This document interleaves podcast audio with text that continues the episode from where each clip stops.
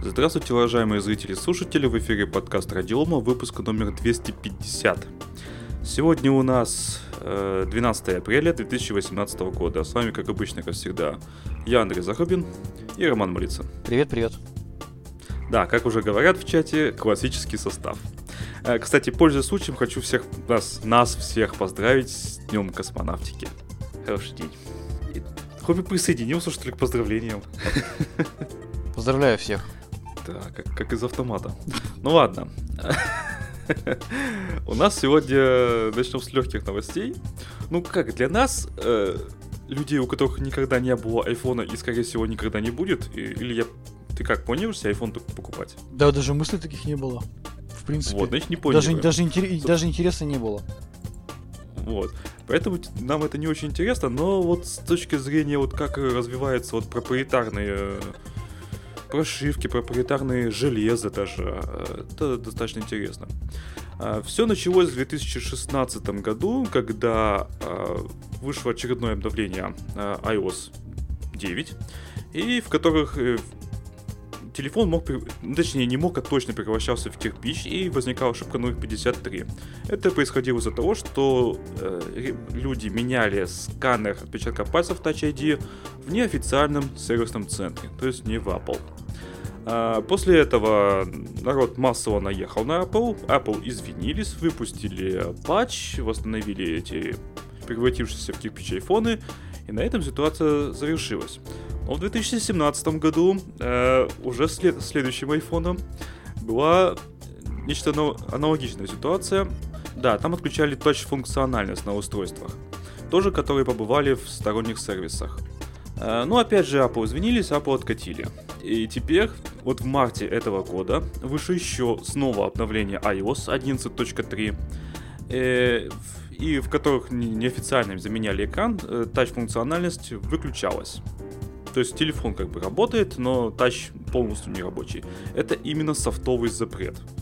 То есть, получается, это уже третий раз за короткий промежуток два года. Времени. Да, за короткий промежуток времени. Э, они изменяют, извиняются, выкатывают патч. Ну, похоже, их долларами не наказывают. То есть э, штрафы не выписывают, в суд, что ли, я не знаю, не подают. Где массовые иски, которые так любят в США, те же самых? Где все это? То есть им прощают, что ли? Ну, сами виноваты, распрощали. Два раза простили, соответственно, очевидно, что они третий раз так сделают. Ничего удивительного, по-моему.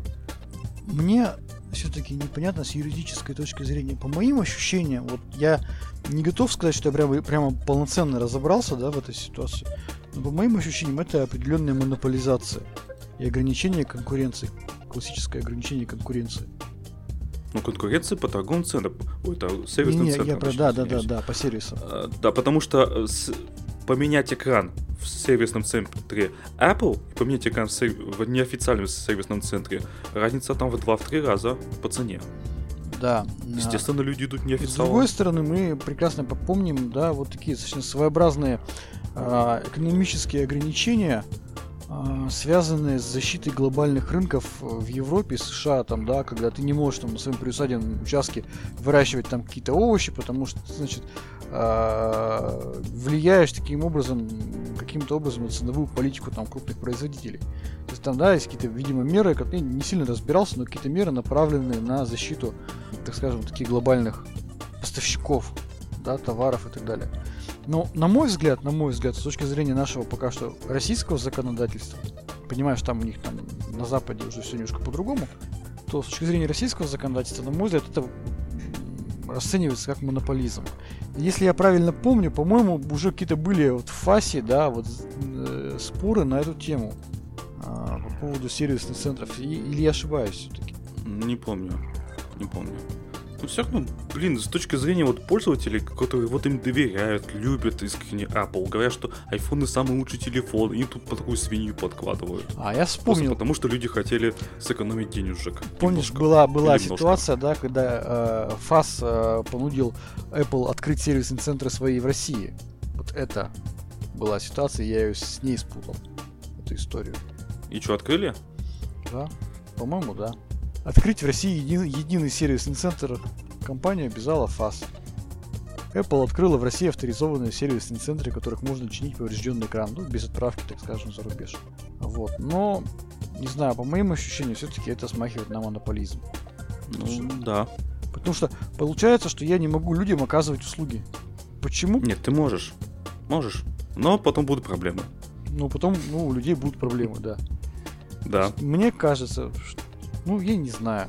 Как бы это даже вот так сходу какое-то готовое, красивое решение предложить не получается, потому что я понимаю, что ну, есть защита... цены, сделать, а может быть сделать цены более как-то конкурентными, снизить свои цены. У Apple более 200 миллиардов нали... ну, наличными на счетах денег.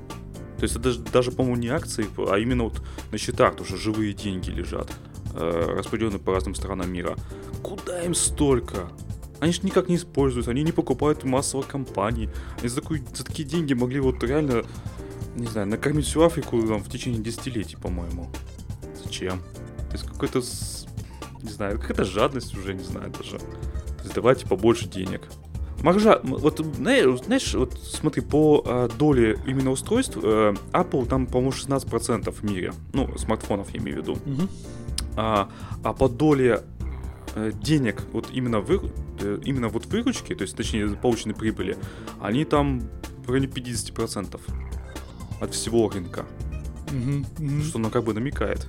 Ну, не знаю, все-таки это смахивает. А, понимаешь, я так подозреваю, что пока не появится какой-то интересант крупный, который будет обосновывать и доказывать э, э, монополизм этой позиции, да, так оно все и будет происходить. То есть я считаю, что в принципе при достаточно большом объеме ресурсов, э, вложенных в обоснование юридической позиции, да, и, так скажем... Да, хорошо, как ты это сделаешь?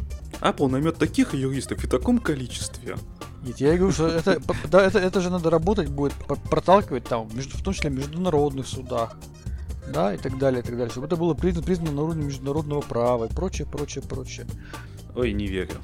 Я думаю, люди забьют, ну потому что э, много ли людей реально сталкиваются с этой ситуацией. Не у всех экраны бьются, не у всех там Touch ID этот ломается. То есть э, этим людям глубоко пофигу как жареный петух не, не клюнет в одно место, мужик же не пошевелится, не перекрестится. Это же известная истина.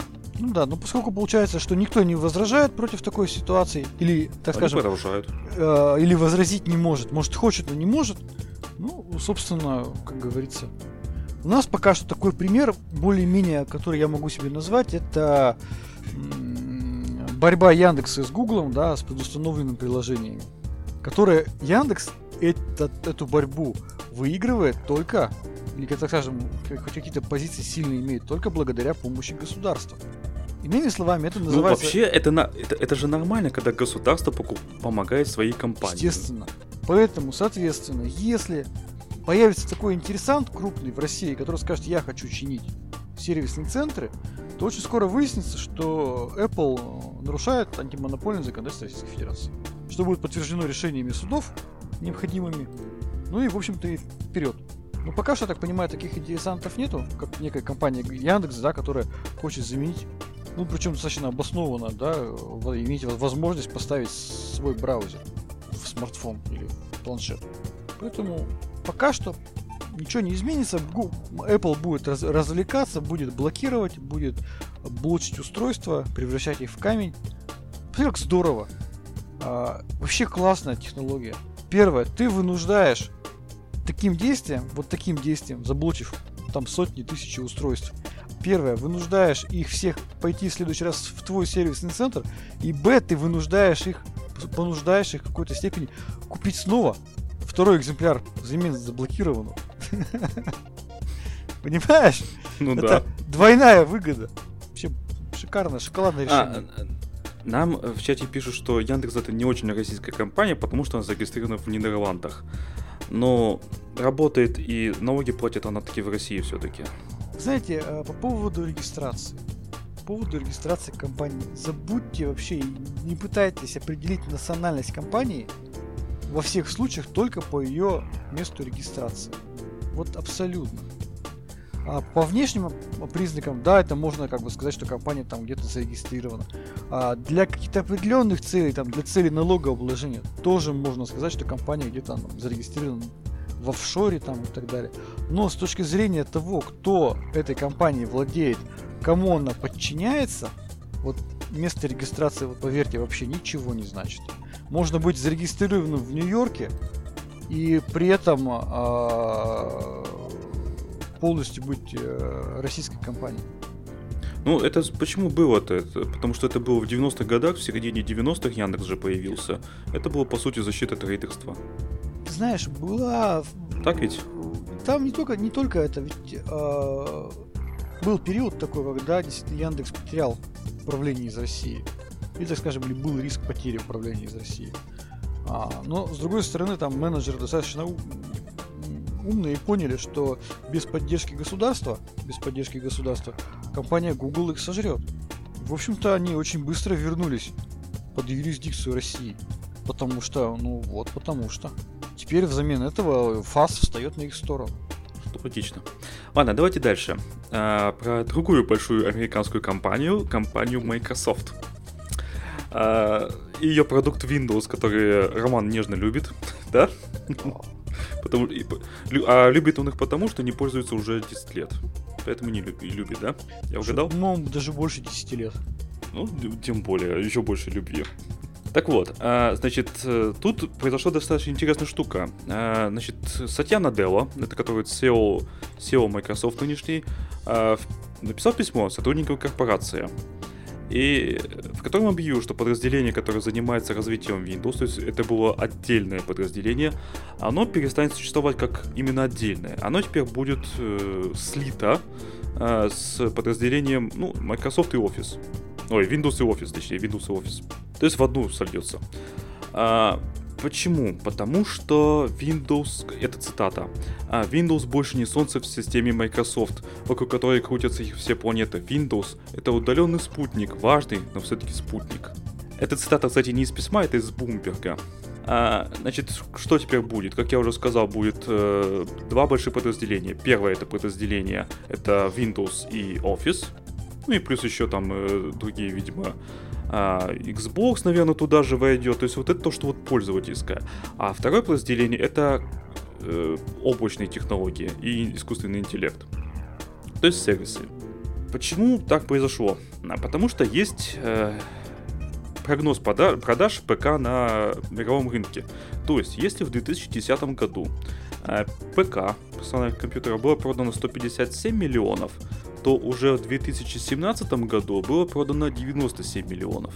То есть, э, если посмотреть на график, соответственно, ну, ссылку, как обычно, я приложу в шоу-нотах, и там можете посмотреть сами график, то он вот такой пологий, он падает и падает четко, то есть никаких роста нет вообще никакого. Есть чуть-чуть там замедление там в одном 2013-2014, а, ну и тоже падение есть.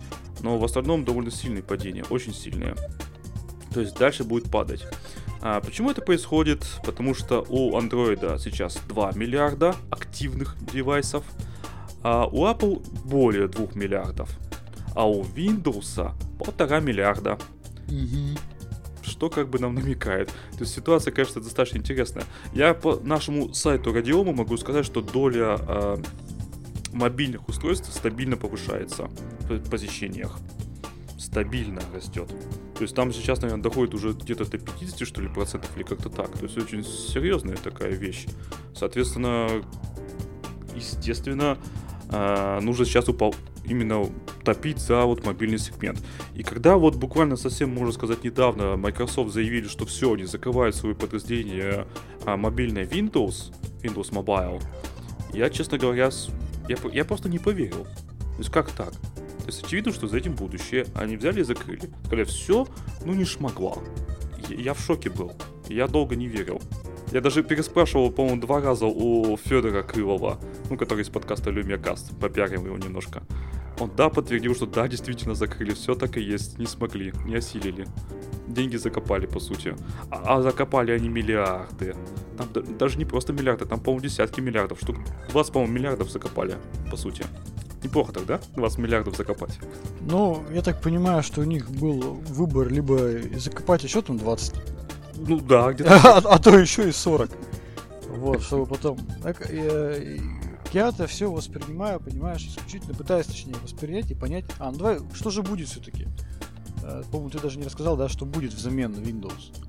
Так а что взамен Windows? Взамен э, они вроде как все-таки хотят ну, во-первых, то, что вот сейчас Windows 10, э, как уже сообщалось, это будет вот последняя вот такое номерная Windows. Теперь выходят очередные просто мажорные время от времени обновления. Сейчас, кстати, будет весеннее большое обновление, которое, кстати, отложили из-за каких-то там проблем. То есть оно должно было уже то ли выйти, то ли вот-вот выйти, но отложили, проблемы есть. То есть э, номера потерялись, то есть Windows X так и останется, как э, Mac OS X, как еще там чего-то, я уже забыл. Очень модно сейчас это. Да, они будут топить, конечно, за облачные решения. То есть, опять же, если сравнить, вот взять эту табличку, тут тоже прикладывается, значит, рынок облачных решений а, в миллиардах долларов, то если в 2010 году было 24,5 миллиарда долларов, то в 2017 101 миллиард. Неплохо так рост, а? В 4 раза за 7 лет. Да. Очень неплохо. И, и смотри, вот я на эту, на эту ситуацию, на этот вообще как бы подход пытаюсь смотреть с точки зрения бизнеса. Холод, холодным и циничным взглядом. На мой взгляд, ведь задача компании Microsoft, по большому счету, кроме контроля да, доли рынка оказания там, информационных услуг, это все-таки зарабатывание денег. Не просто там... Ну, любой бизнес да, тоже зарабатывает деньги. Удов... Удовлетворение потребностей пользователей в виде там, новых версий операционной системы. Соответственно, Microsoft давно, давно уже пришли к пониманию, что наиболее удачной бизнес-моделью это является, по сути, подписка пользователей на сервис. За счет этого это удобно самому производителю. Он получает постоянный приток денег и имеет возможность э, за эти деньги разрабатывать новые версии. Это удобно для производителя. Деньги получаешь и классно. Причем постоянно. Человек тебе перестал платить, да. он отключился, тоже неплохо. Это удобно, это выгодно, это ну, супер бизнес-модель.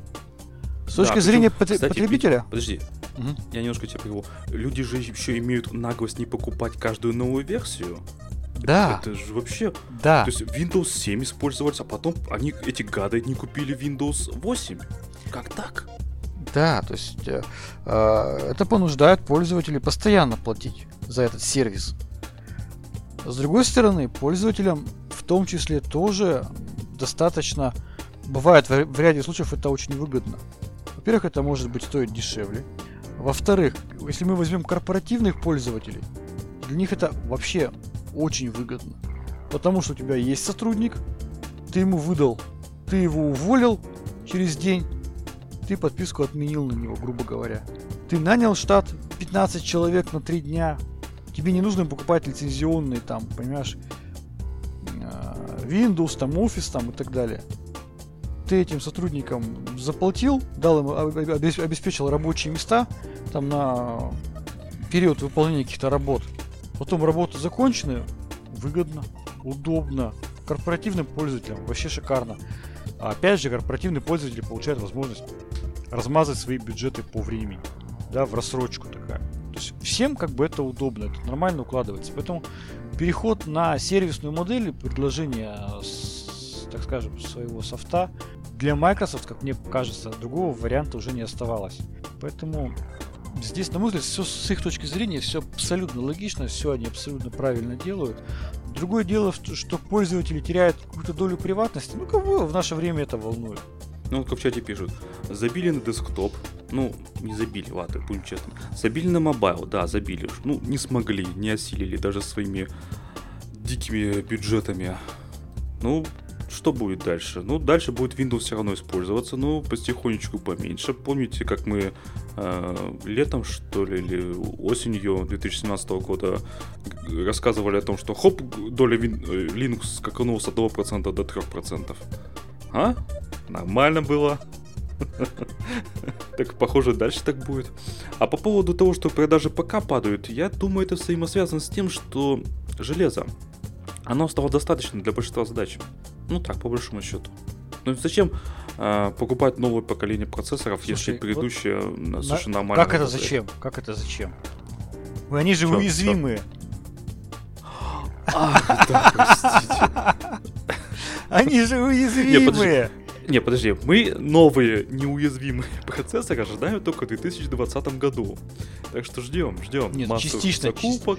Частично-то они закрыли, а, ну, это раз. А Нет, которые Во-вторых, вообще аппаратные. обрати внимание, да, какие сейчас стали появляться компьютеры.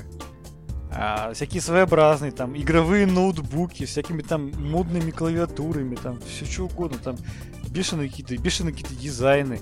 Да, то есть, Да-да-да. Все видели этот, э, этот игровой ноутбук э, с 22, по-моему, дюймовым дисплеем стоимостью 700 тысяч рублей и двумя видеокартами. да, да, да, да, да, да. То есть, люди, люди, это ведь говорит о том, что определенное появилось пресыщение рынка, и необходимо искать новые а, мотивации, да, новые мотивы у покупателей, почему им нужно купить еще более мощный компьютер. Ну, потому что он еще более игровой. Ну да, наверное. Вот, но в целом... Нет, смотри, да. вот, вот люди как э, смотрят? Частоты. Частоты не растут уже, в принципе-то. Растет количество ядер, я посмотрел, вот мой процессор, ну, то, та же самая модельный ряд, только более новый. А, выросло объем э, кэша, а, подрос раза в два, по-моему, как-то так. Ну, А, выросло число ядер, было, было 4, стало 6. А, ну и техпроцесс, конечно же, изменился, Вот ответь мне на простой вопрос. Ответь на простой вопрос, элементарный. Скажи, Да. пожалуйста, а ради чего сейчас люди покупают мощные видеокарты? Чтобы в доту катать, это же понятное Какая дело. дота, я тебя умоляю. Сейчас рынок, мне кажется, видеокарт в основном живет за счет майнеров. Тоже, Ну, знаешь, общем, дополнительный, наверное, дополнительный способ использования сверхмощных видеокарт. Казалось бы, вот они бы лежали бы, ну, кто бы их покупал в таком объеме? Да никто. да. Ну да. Вот реально. В компании Nvidia это, наверное, восприняли как ману небесную. Мне кажется, Наверное, никто бы не, же не было бы такого большого р- рынка сверхмощных видеокарт Конечно. с такими объемами продаж. Им сейчас даже ни, ни о чем не думать не надо, надо только производить максимально. Все. Нет, поддерживать определенный дефицит надо. Не надо максимально производить. Считаешь? Зачем поддерживать, зачем максимально? Зачем ты что хочешь, заполнить весь рынок? Не надо. Надо сказать, что у нас есть ограничения по производственным мощностям. Мы это не, не могем. Никак не могем. Спрос надо э, закрывать постепенно, создавая необходимый легкий ажиотаж. Иначе как-то вы, ты- Да, да, и вызывать ярость у людей. Есть же, есть же такое понятие, как перепро- кризис перепроизводства. Оно же не просто так Есть. появилось, да? Оно же реально возможно. Поэтому думаю, что действительно новые способы использования, не- не- не- так скажем, очень мощного оборудования тоже появляются и будут появляться. Слушай, а ты мне скажи, как у компании Росбиттех с планами на э, дальнейшую жизнь, если у продажи ПК падают, тенденция, понимаешь, она вниз вот так вот в, под- в пол летит. Ты знаешь, Astra-то- Astra-то работает на практически любых компьютерах, даже тех, которые уже куплены. Ну, логично, так и Windows тоже может работать на тех компьютерах, которые уже куплены. А вот ты знаешь, тут уже не, не совсем безопасно. Потому что, ну, а, давай так. а, Когда мы говорим о государственном секторе, оборонной, там, атомной промышленности, там, и так далее, банковская даже промышленность, о, промышленность, тьфу, банковский сектор, банковский финансовый сектор. Ну, представь себе, им сейчас, скажут, а вы, ребята, давайте-ка в облако к нам переходите все. Ну, у нас просто другого продукта нет. У нас нету, грубо говоря, полноценной там о- оторванной, от- отвязанной от облака операционной системы. Вы все будете одной ножкой стоять в облаке. Ты знаешь, многим ко- компаниям оборонным, например, э, Да, да, государственным... причем американскому облаке, да? Да, да, да, да, да, это ведь не очень сильно понравится. И здесь даже вопрос не сколько там доверяем, не доверяем, опасно, безопасно, насколько она подвержена вирусам, не подвержена вирусам. Но это как бы сама как бы концепция, она в, в принципе недопустима. Ну да, бухгалтерия забыла заплатить за интернет, хоп, работа встала. Как-то ну, так. понимаешь, это же как бы определенный крюк на всю информационную инфраструктуру страны. Ну да. попробуй. Да, попробуй что-нибудь после этого сказать э, в адрес э, компании США. Не скажешь, ничего извините, вы, вы, ребята в облаке в нашем, вся ваша информационная инфраструктура, и все ваши банки, все ваши оборонные предприятия, производственные, машиностроительные предприятия, они все в нашем облаке. А завтра ничего этого не будет. Все встанут и пойдут по домам. Поэтому здесь так... О, нам, нам в чат скинули ссылку. Одноплатный компьютер на базе процессора Baikal T1. Мгм. Цена вопроса 40 тысяч рублей. А, Поддерживая операционную систему Linux. Больше никаких. Ну, в принципе, логично. Ну, MIPS это, получается, это либо Debian, Да, либо да, да. Astra. Как бы все очень просто. Вот Да, в данном случае это, это двухъядерный 1,2 ГГц, кэш память второго уровня 1 мегабайт. Ну, знаете. Нет, ну да, Да- не очень густо. Да, и конечно. для скачивания предлагается образ, насколько я понимаю, оп- операционной системы Debian 9 Stretch и инструкции по ее установке. То есть это либо Debian, либо Astra, условно говоря. Из тех, кто... Офигеть, там встроенный 10-гигабитный сетевой, сетевой интерфейс. Мгм. За что, что рассчитано, это интересно. Слушай, ну интересно же, что-то делают, как бы развиваются, не теряют, так скажем, динамики развития. Можно только порадоваться за них. Причем процессор такой маленький, то есть по сравнению с интовым процессором он явно меньше, намного меньше. Прикольно, Ну, короче. Конечно, Дорого, конечно, то есть это специализированная да. штука очень. Значит, э, сферы применения коммуникационной инфраструктуры, сетевые накопители данных, ну, понятно, зачем 10G, а, промышленная автоматизация управления зданиями, рабочие станции. Ну, для Для рабочих рабочих станций, стран. мне кажется, да, это пока чуть-чуть э, дороговато. Ну, Ну, а кстати, кстати, я с тобой не соглашусь. давай. Я знаю одну компанию, которая очень полюбила покупать себе моноблоки за 60 тысяч. А почему? Удобно. Проводов не- немножко. Стоит один мониторчик, он же, он же компьютер. Причем большой. И проводов там только кабель питания подвел, все. Даже Мгм, мышка с клавиатурой беспроводные. Опусти немножко камеру. Это реально удобно, то есть людям нравятся моноблоки. А почему так дорого? Потому что моноблок, чтобы более-менее а, производительный был, он, он стоит 1060. За двадцатку можно будет купить такой кусок говна, Мгм, по мгм. большому счету. Так что нет, в принципе, можно, почему нет? Наверное. Если он еще там, может быть, по тепло, так скажем, по теплу он там. бесшумный, он они бесшумные вообще. Где я про процессор говорю? Если бы, допустим, А. Байкал там как-то по тепловыделению, там еще более-менее нормально, да, чтобы можно было делать пассивные какие-то конфигурации. А, слушай, там- а я- А ты посмотри на плату, я не нашел, чтобы там можно было прицепить радиатор. Ну, да. То есть он, похоже, действительно именно на пассивное охлаждение рассчитан. Мгм, мгм. То есть прикольная штука. То есть он будет абсолютно бесшумный при этом. Ну вот, молодцы, делают. Да, так, ну что, ладно, что-то мы... поехали дальше. Давай дальше. Циски. Циски. веселая совершенно ситуация, для кого-то совершенно не веселая. Сложилась вот на днях. Серверы Cisco, как в новости указано, а, подверглись а, ботнет атаке. Значит, э, как оказалось, эти подверженные ботнет атаки устройства Cisco, оборудование Cisco, оно в основном использовалось провайдерами, интернет-провайдерами. А, значит, э, в основном пострадал русскоязычный интернет-сегмент, по мнению лаборатории Касперского. Значит, э, суть была в следующем. Cisco поддерживает так называемую технологию Smart Install. Smart Install это средство удаленного управления коммутатором на Cisco iOS, Cisco а, iOS XE. А, причем это ставится по умолчанию. Это, как скажем, этот э, инструмент, и он, грубо говоря, просто светит в интернет. Ну, чтобы удобно было, очевидно. Ну, понятно, причем по дефолту. Не то, что когда администратор там все Чтобы настроил. и максимально удобно было. а сразу просто по дефолту.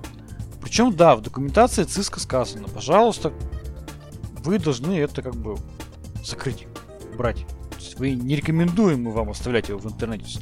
Формально Cisco выполнила предупреждение. А, значит, э, в 2016 году одна из, из, российских исслед- исследовательских компаний, по-моему, а, на а, очередном, так скажем, хакатоне большом, а, помню, либо на, на Zero Day, либо еще где-то, эта компания, по-моему, скажем, если, если, если я не ошибаюсь, Digital Security, опубликовала э, концепт, э, proof of concept а, взлома вот этого смарт инсталла, да, и получения полного управления над э, данным коммутатором. А, Затем в 2017 году исследовательская группа а, показала дополнительно еще один вариант, а, так скажем, удаленной эксплуатации данного, данной технологии. В результате оказалось, что подвержена данной атаке после сканирования всего сегмента интернета порядка 250 тысяч устройств а, под управлением Cisco. Cisco iOS, Cisco iOS XE. А, ну, собственно, вот и прошел год, и в 2018 году, по, нек- по мнению некоторых, э, некие хулиганы написали простейший скрипт, который начал просто обходить российский сегмент интернета.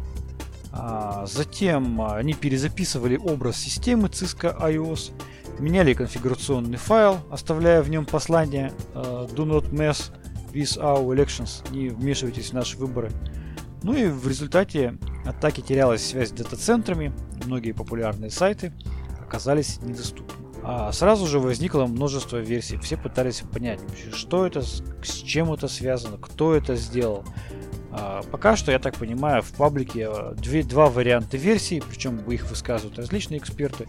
Первый вариант версии это действительно что-то просто хулиганы, которые ну, воспользовались э, уязвимостью даже именно 2016 года, не 2017 два года не закрытая уязвимость, э, она была опубликована, там даже были какие-то патчи выпущены, по-моему, месяцев пять назад, если не ошибаюсь. И в инструкции, в документации было написано, что нельзя так делать. Но тем не менее, кто-то считает, что это наоборот была официальная, так скажем, неофициальная, это была скрытая а, атака, месть э, там, спецслужб США за вмешательство в выборы. Потому что Вроде как на это все подсказывает и фраза «Не вмешивайтесь в наши выборы», ну и американский флаг, который там тоже записывался. Но, тем не менее, доказать это вообще нереально, потому что формально эту уязвимость, об этой уязвимости впервые заговорили российские компании два года назад. Формально она была для всех доступна, и действительно могли просто какие-то хулиганы взять, написать и обвалить а, работу наших провайдеров, которые не удосужились а, настроить оборудование в соответствии с инструкцией по эксплуатации. Вот такая забавная штука, понимаешь, оказывается. Mm-hmm. Есть устройство, которое светит в интернет, выдает возможность удаленного администрирования. Наверное, многие этими пользовались и удаленно администрировали, потому что в ЦОД обычно ехать э, особо никто не хочет. Ну, понятное дело, тем более, что он может вообще там сильно далеко располагаться за километры и километры. Да, администрирование ЦОДа могут выполнять сотрудники, которые находятся, располагаются в разных краях нашей необъятной родины. Поэтому, ну вот, как-то так. А, действительно назвали это все цискокалипсис. Цискокалипсис. В последнее время у нас много, очень много калипсов. У нас был Intel калипсис, да, AMD калипсис, Cisco калипсис, но я думаю, еще много будет других калипсов. Вот ты как считаешь? Да это стопудово, чем дальше, тем больше. Потому что хакеры не стоят, не сидят э, ровно на попе, потому что денег на это можно зарабатывать все дальше и больше. Особенно вот, учитывая там, что люди очень хотят там пользоваться всякими облачными сервисами, как мы буквально сегодня обсуждали про Microsoft. Социальный инженер никто не отменял. А сейчас, по мнению различных специалистов, в среднем, в среднем на выработку готового эксплойта после опубликования уязвимости у хороших, сильных команд а, уходит примерно 2-3 дня. Но как бы наиболее продвинутые команды, я просто название не вспомню на скидку, а, они у них умудряются некоторые эксплойты выпустить там через там, 4-5 часов после опубликования данных по уязвимости. А, это раз. Во-вторых, сейчас существующие как бы методы анализа а, уязвимости в программном обеспечении, в аппаратном, они настолько эффективны, что когда вендор выпускает патч, закрывающий уязвимость, этот патч сразу же изучается, и исходя из содержимого данного патча становится понятно, где уязвимость. То есть, грубо говоря, профессиональная команда может получив просто публично распространяемый патч по закрывающий какую-то дыру да, в, в защите, понять, в чем была уязвимость и уже начать ее эксплуатировать чуть ли не на следующий день. Ну, конечно, потому что мы же понимаем, что далеко не все обновятся. Ну, естественно. Особенно если, если касается какой-то там электроники типа роутеров, там IP-камер, там вообще без шансов, что кто-то будет что-то обновлять. Даже если обновление выйдет, что не факт. Особенно если касается наших китайских друзей. Да ладно роутер, А. ты вот все время вот к роутерам, а так э, более серьезные, более сложные устройства, там ведь из меня а, все даже, может, понимают, что нужно обновиться, но не всегда это возможно по разным причинам. Либо завязано, Да, за- мы- завязанность Да. твоего э, другого программного обеспечения на конкретную версию, да, вот уязвимого ПО и так далее. Ну да, ну да. Вот. Так что я думаю, что а, доказать, а, что это была атака там каких-то спецслужб, спецслужб США маловероятно. Действительно могла сделать практически любая команда специалистов, имея уже фактически готовые данные за два года исследований по уязвимости в Smart Install'е. Печально, что это произошло, то в основном затронуло российский сегмент интернета. Ну что, я предлагаю дальше Да, давай дальше. темам. Животрепещущая тема с этой ZELO, Google, Роскомнадзором, которые все теперь так ненавидят. Слушай, я так, э, ну расскажи. Ну, а, в России массовая блокировка IP-адресов Google. Это все опять это из-за этой ZELO, которая старается все время ускользнуть от того, что их заблокирует Роскомнадзор. Упорные товарищи, надо сказать. А, значит, все-таки в пресс-службе официально, Роскомнадзор официально подтвердили, что было а, заблокировано 286 IP-адресов и 285 поддоменов Гугла. Причем, конечно, в службе э, там утверждается, что на работу других сервисов Google данные блокировки не повлияют. Честно говоря, я не очень понял, откуда у них э, ну, такая уверенность, что ли. То есть у них есть точные данные внутренней кухни Гугла. Не думаю. Это, конечно, меня несколько удивило. А тебя, не? Ну, бог его знает. В, любом случае, я так понимаю, что Роскомнадзор опять а, достаточно эффективно затрудняет бизнес Zella. А, я не думаю, что получится действительно заблокировать весь Google, ну потому что это тех- технически мало вообще вероятно, слабо Да, реализуемо. да и как бы слишком уж как-то круто пойдут. Да, Это же но андроиды перестанут а, работать, по смотри, сути. давай опять рассуждать цинично и, как говорится, здраво. Давай, цинично. А, что такое бизнес Zella? Ну и на самом деле любой другой бизнес. А, бизнес, который основан на сервисе, наиболее уязвим к проблемам, связанных с доступностью сервиса. Правильно? Правильно. Мгм. Второе. И когда у тебя возникают регулярные, постоянные доступ... проблемы с доступностью твоего сервиса, соответственно, ты не получаешь хороший поток денег от клиентов. Вот просто объективно, ты не можешь его получить физически. Ну да. Но ты при этом должен поддерживать и вкладываться в свой сервис, чтобы иметь возможность предоставлять качественный сервис. То есть ты должен тратиться.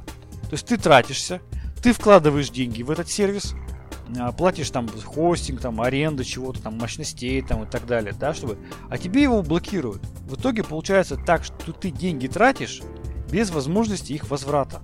Мгм. При достаточно длительной блокировке или хотя бы частичной блокировке твоих сервисов, в результате денег у тебя будет все меньше, меньше и меньше. Они закончатся. И вряд ли ты себе найдешь новых инвесторов, потому что инвесторы так-то видят и слышат, что происходит. И они понимают, что это реальный способ просто угореть, угореть на деньги. Поэтому мне так кажется, что очень скоро как бы владелец данного сервиса, бизнеса, должен будет стать перед простой дилеммой. Либо а, заплатить, фу, либо продолжать платить и тратить деньги, где-то искать инвесторов, либо выполнить требования государства, которое блокирует ему доступ к его сервису. Это я, что касается Zella, на самом деле. Сейчас у меня такая была длинная речь. Ну вот. Zella, я думаю, что в итоге либо они закроются полностью, либо выполнят требования государства. А что касается Гугла, я не думаю, что там для них сильно это большой, большая какая-то проблема. Думаю, что Google найдет возможность перенаправить трафик там, на другие сер- сервисы, там, серверы. там, Либо поступит как Amazon, попросит их уйти. Ну да, Ведь, то есть э, для Гугла Zella это не проблема. Это проблема Да. для Зелла. Исключительно для Вообще, Зелла. да. Сколько там? 230 серверов, да, они там хотели там заблоки- заблокировать. Это ерунда. Да. Это вообще капля в море. Это, видимо, те сервера, у которых, на которых у Zella хватило денег на размещение или хостинг. Я уж не знаю, по какой там они схеме закупают у них мощности у Гугла. Но я так полагаю, что это тот объем э, услуг, который просто купила Zella. И вот ровно на этот объем услуг будет наложено, так скажем, определенная э, вето. Хм. Сервис недоступен. Сервис Zella, он критичен для качества его, так скажем, присутствия в интернете. Я тут нашел статью на РБК. А, программист Алексей Гаврилов создал интернет-радиостанцию Zello, которая пользуется популярностью водителей по всему миру. И хотя Роскомнадзор заблокировал сервис в России, его основатель по этому поводу не переживает. Да правильно, конечно, зачем переживать? Но ты должен понимать тоже, э, есть определенный такой момент, это критическая масса пользователей. Как только критическая масса пользователей у тебя очень высокая, у тебя все хорошо, ты можешь не переживать. Как только критическая масса пользователей тебя уходит, ну все, ты как бы, хоть какой сервис ты не предоставляй, красивый, там, классный. Но если у Телеграма будет там 3 миллиарда пользователей, а у WhatsApp там 1 миллион, ну, хоть какой там сервис, там, извини меня, там, просто критическая масса пользователей совершенно по-другому влияет на все это. Поэтому, если сократится критическая масса пользователей у Zella, вы найдут другие сервисы, да и можно будет ну, немножко да. попереживать владельцу сервиса. Да, то есть тут, в принципе, можно просто на готовое, э, скажем так, теплое местечко прийти, сотрудничать с, э, с, с РФ и при этом делать то же самое, вот что смотри, и Zello. Вот давай так, Выгода. Вот просто, вот, просто вот так просуждаем. Имеет ли значение для дальнобойщиков и водителей а, секретность их переговоров? Вообще никакого, потому не что... думаю, они же обычно вообще переговаривают с обычными рациями, там... Да, они открытые, и там, там, да, там есть определенный этикет общения, там все вежливо. Там просто Конечно. идет передача информации о проблеме на дороге. И задача такова, что об этой проблеме должны узнать как можно большее количество слушателей там, да, Пусть даже спецслужбы, и хорошо, там, если узнают спецслужбы, там какая-то авария, там или какой-то алкаш едет, алкоголик там, да, и так далее. А угу. если предоставить сервис э, дальнобойщикам общения друг с другом, и при этом они будут знать, что эта информация еще доступна спецслужбам, и скажут, да прекрасно, пусть МЧС слушает нас, пусть ФСБ слушает, пусть слушают. Для них это не проблема. Это проблема для очень маленькой части пользователей, которые по какой-то причине хотят сделать а, эти разговоры приватными.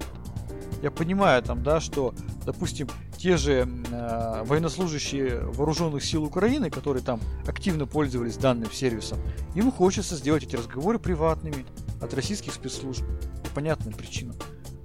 Но российским-то дальнобойщикам или просто вообще всем водителям ультрафиолетово на все это, на эти проблемы. Им эти проблемы не нужны. Поэтому, ну, я не знаю, чем все это закончится. Мне так кажется, что они закончат, либо, либо закончат заниматься ерундой, либо а, и договорятся, либо у них кончатся деньги. Мне вот даже интересно, а чем так сопротивляется? Просто сотрудничать, там, разместить э, данные о российских пользователях, как делают другие. Слушай, это рация. Это просто интернет-рация. Ну, там учетные записи, это как-то надо же хранить. Ну, да. А, это не средство для ведения корпоративных переговоров. Ну да. Это рация. А, люди бы пользовались бы обычными рациями, если не били бы нам над большее расстояние. И там, по большому счету, зачастую нет никакого шифрования. Это просто возможность в режиме рации общаться с теми людьми, которые находятся у тебя за десятки, там, сотни километров. Все. Нет, я понимаю, что есть, была информация, что, да, вооруженные силы Украины активно пользуются данным сервисом. Но, извините, ребята, нам-то какой, какой профит от того, что он а, скрывает там может скрывать там, да, давать возможность там кому-то, а, каким-то вооруженным группировкам там, да, а, с собой а, анонимно общаться. Ну, нам вообще никакого профита, у меня вообще никакого профита нет. Вообще я ничего не понимаю. Я вообще не пользовался, я пользовался Zella, активно пользовался Zella в свое время. Неплохой, удобный сервис, там большие реально сообщества. Том числе вооруженные, военизированные сообщества. Есть тут такие люди. Ну, блин. С, так скажем, давать им площадку для свободных переговоров, мне от этого никакого выгоды нет абсолютно. Да. А, давай продолжим тему о блокировках. У нас есть хайповая тема, как то, что называется, про Telegram. А, Ты знаешь, мы, да, э, очень мне нравится название э, новости. Телеграм остался день. Судьба мессенджера решится в суде. Да, значит, идея в том, что Роскомнадзор потребовал немедленно заблокировать мессенджер Telegram. И все, и началось все. Значит, судебное заседание назначено на 13 апреля. Именно тогда суд примет решение касательно иска Роскомнадзора о блокировке мессенджера. Тем временем надзорное ведомство подало ходатайство о немедленном прекращении деятельности Telegram, если иск будет удовлетворен.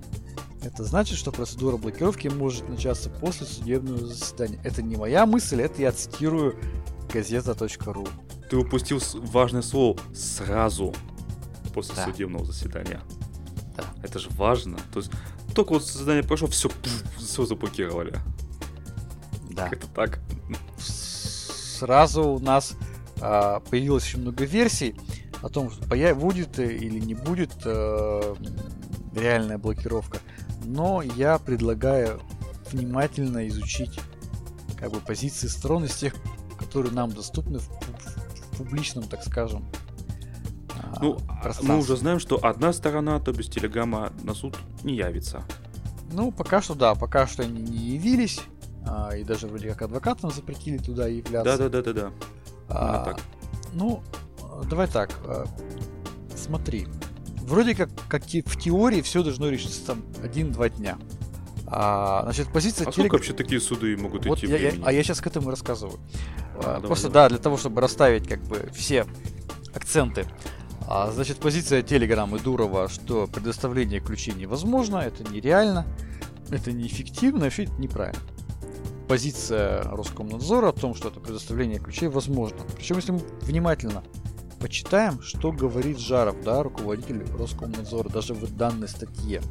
А, он пишет, говорит точнее, что юристы Телеграма говорят о том, что это невозможно. На самом деле в этом есть определенная доля лукавства, потому что, что касается нешифрованных чатов, специалисты, в том числе в публичной плоскости, говорили, что предоставление ключей возможно.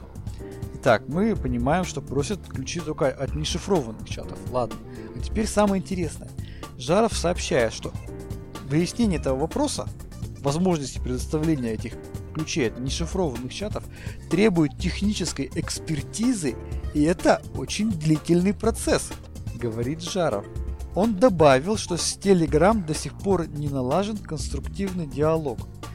Я не знаю, как остальные, я из этой фразы понимаю следующее, что а, этот конструктивный диалог и длительная тщательная техническая экспертиза может длиться неопределенно долго.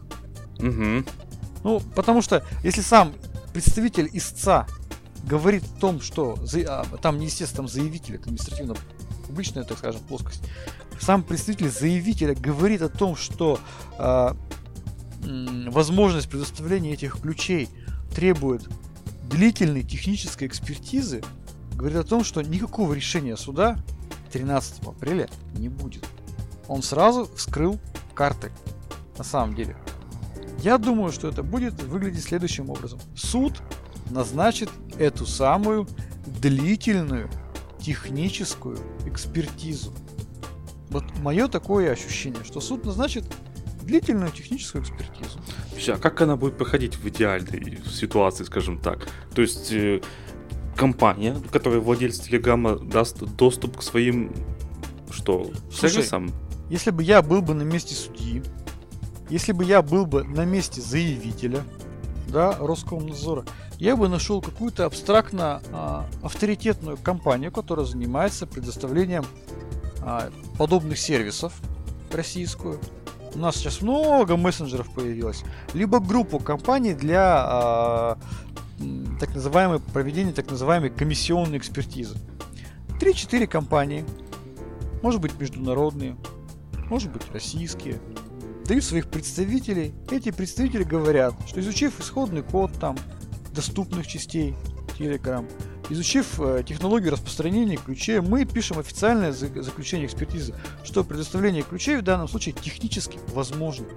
Я думаю, что это заключение будет частично опубликовано.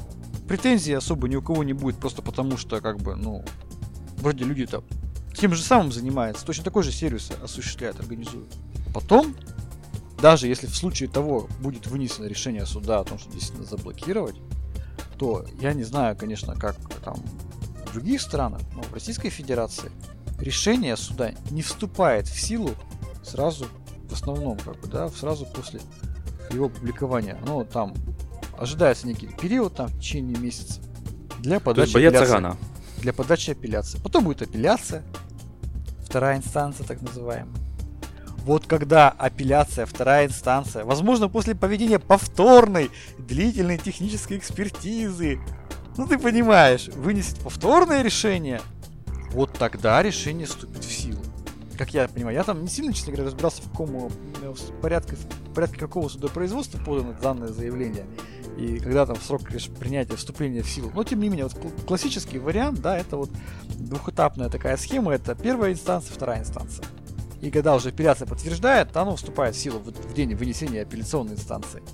Ну, собственно, вот. Поэтому, на мой взгляд, бояться рано. Жаров прямо сказал, заявитель. Я бы на месте, даже если бы он так не хотел, но я бы на месте юристов Телеграма взял бы эту статью с цитатой Жарова и перенес бы в суд и сказал бы, извините, как-то вот так.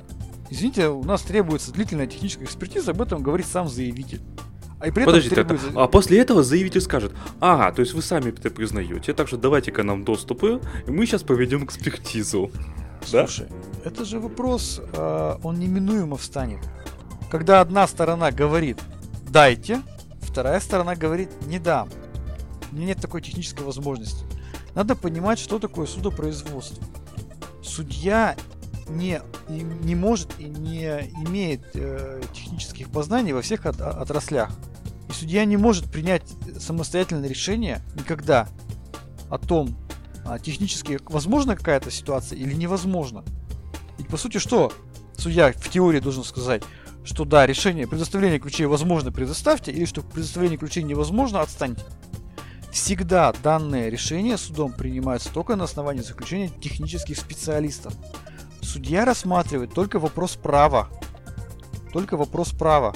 Это прямо прописано в Гражданском кодексе.